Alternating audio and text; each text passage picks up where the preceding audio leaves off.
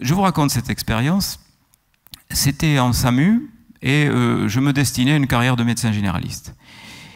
Ce pompier qui me dit, docteur, venez, euh, il y a euh, un homme qui est resté dans cette voiture qui est coincé.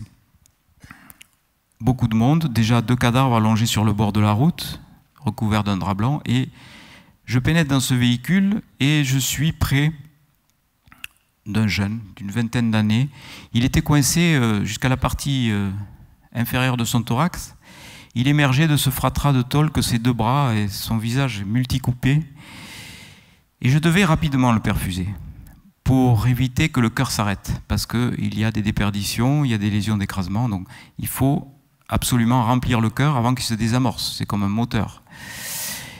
Et là, du fait, oui, euh, de mon inexpérience, de mon émotion, enfin j'en sais rien, je ne sais pas, je ne suis pas parvenu à mettre cette perfusion. Et je revois encore ma main tremblante sur ce bras, fouillant encore et encore, et je n'arrivais pas.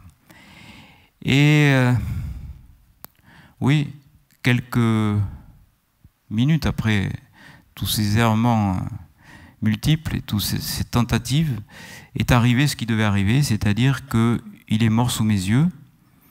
C'était la première fois que je voyais mourir quelqu'un sous mes yeux, comme ça. J'ai vu cette pupille qui se dilatait, j'ai vu cette étincelle de vie qui partait de ce regard, et surtout j'ai senti physiquement senti une présence une présence qui partait du haut de son crâne, que septième chakra des Yui, qui m'a frôlé le visage sur la droite, et c'était une présence qui était à la fois vivante et joyeuse. Ça semble complètement fou mais, de vous dire ça, mais c'est la vérité, c'est ce que j'ai ressenti. Et euh, j'ai su à ce moment-là que nous étions un esprit incarné. Ce n'a rien de scientifique, c'est une expérience humaine. Mais grâce à cette expérience humaine, j'ai compris que ce qu'avait écrit Raymond Moody dans les années 70, La vie après la vie, étaient euh, des témoignages de gens qui n'étaient pas des hallucinés. C'était des gens qui avaient vraiment vécu cette sortie de corps telle que je l'avais ressentie moi. Expérience très forte qui euh, modifie euh, toute votre façon de penser. Et c'est pour ça qu'après l'avoir vécu, 93% des gens disent qu'il y a un au-delà et que la vie continue après la vie. Donc à proximité, comme je l'ai ressenti, j'ai retrouvé euh, des gens qui, avaient eu euh, des perceptions tactiles comme moi je l'avais vécu, perceptions visuelles, brouillard, fumée lumineuse, etc. Je remercie euh, toutes les infirmières, les aides-soignants surtout, parce que ce sont eux qui sont au chevet, même dans les secteurs de réanimation. C'est rare que ce soit le médecin. C'est eux qui sont en permanence avec nos patients, et c'est eux qui assistent à des choses comme ça. Elles m'ont euh, donné, ou ils m'ont donné euh, très gentiment leur nom. Euh, elles ont accepté de témoigner, elles ont vécu ces expériences de perception mortuaire. Ça peut se produire à distance aussi. Intuition, brouillard, malaise, perte, d'énergie, l'impression que quelque chose se passe avec un être cher qui part de l'autre côté. Des apparitions, impressions olfactives ou tactiles. Aussi, ce cas troublant d'une jeune femme qui est dans son lit, qui voit apparaître au pied de son lit un jeune homme qu'elle reconnaît tout de suite. C'est son petit ami. Il vient de se tuer d'un accident de voiture. Et euh, elle n'avait aucune raison d'être inquiète ou quoi que ce soit, il était en parfaite santé. Donc elle a eu euh, cette apparition au pied de son lit. Donc vous voyez que ces perceptions mortuaires, ce sont quand même des choses qui sont euh, très prenantes et, qui vous permettent de changer d'avis lorsque vous les avez vécues. Sixième bonne raison, c'est la médiumnité. Je crois qu'il ne faut pas avoir de tabou il ne faut pas dire euh, on ne s'occupe pas de la médiumnité, il faut la mettre en dissonance cognitive. Vous savez, moi j'étais euh, à l'époque de mon accident, du vécu de cet accident SAMU, je vous l'ai dit, un abruti intégral. Bon, je suis devenu un abruti moyen, mais quand, on quand on a commencé à me parler de médiumnité, je n'y croyais pas. Mais pas du tout, vraiment je pensais que tous les médiums étaient des charlatans et que bon, ils exploitaient la détresse humaine, c'était point, point barre.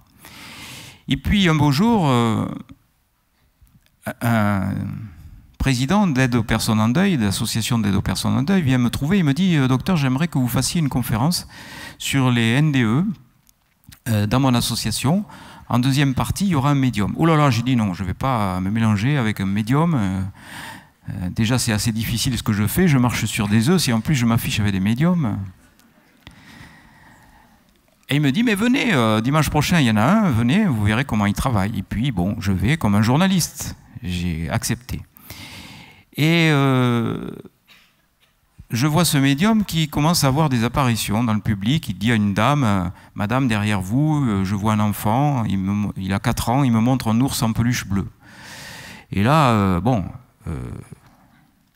je lui dis, c'est pas possible, comment peut-il dire un truc aussi précis? La femme fond en larmes, elle dit, oui, c'est mon enfant, et on lui a mis dans son cercueil un ours en peluche bleue. Alors là, je dis, celle-là, elle est complice, c'est facile. C'est pas possible autrement. Hein. Mais c'est qu'il y en avait partout des complices. Sur ma droite, sur ma gauche, au fond de la salle, à côté, partout. J'ai dit, mais enfin. Et puis, ça tombe sur moi.